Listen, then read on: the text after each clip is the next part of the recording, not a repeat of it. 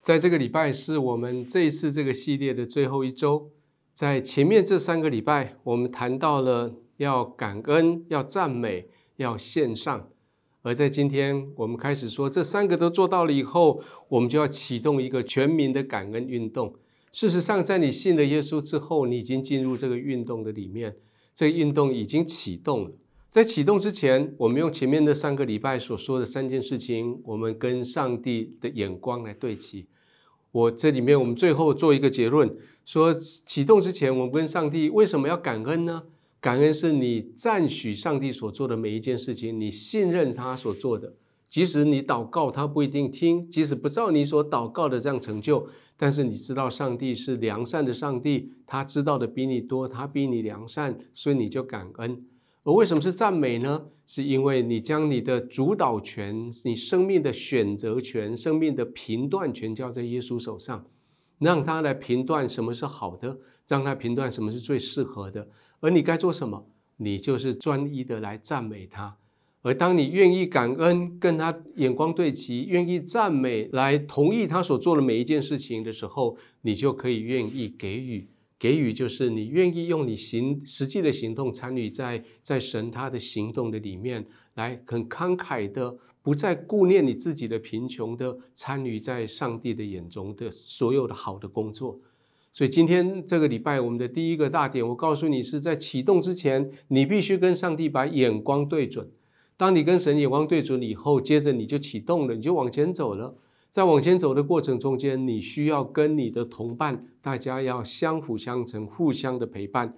这是在圣经里面，在提撒罗尼迦接下来这一段十一节一直到十五节所说的。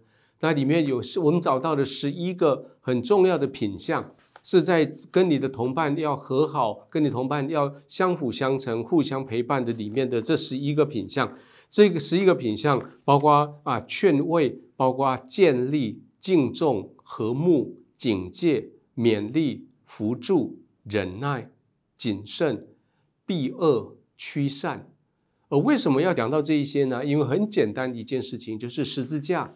十字架的构成是横的跟直的两个木头，直的在说的是你跟神的和好，横的在说的是你跟人的和好。而十字架绝对不是只有一根，只有你跟神的关系。所以各位，你来到了神的面前很好，你做的决定信了耶稣很好，但是你需要跟人有关系。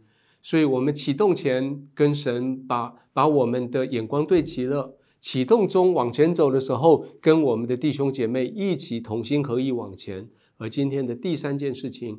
就是启动后，现在在路上了该怎么办呢？在路上，我们必须随时跟我们的意向要来对齐。什么叫做对意向对齐？就是有时候你上上路开的车，有时候你会一直在路上，只会记得跟你的同伴在那边讲话、吃东西、开玩笑，结果你忘了下一个交流道要下来，你忘了到底要去哪里。常常有时候我们自己太嗨了，跟我们的朋友在一起，跟小组聚在一起。但是你忘的这个小组的目标是什么？我们的小组目标是要传福音的。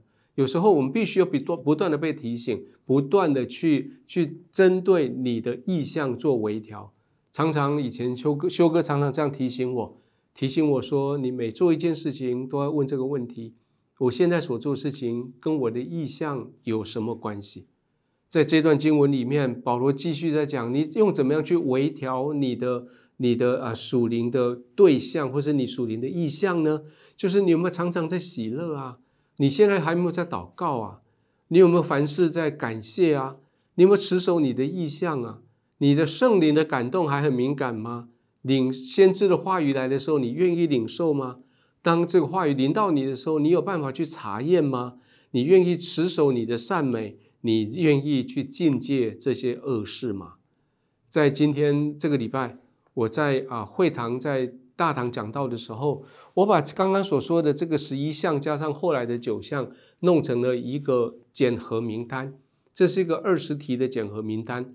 或许在待会你们小组聚会的时候，可以再把这一张投影片再拿出来，你们可以互相之间讨论看看，在过去这段时间，我的生命里面有没有做好这二十个品品相？到底在你生命过程里面，你跟神的眼光有对齐了吗？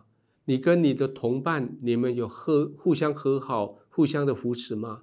那你跟你的未来的方向，你有真的精确的往你生命的目标在前进吗？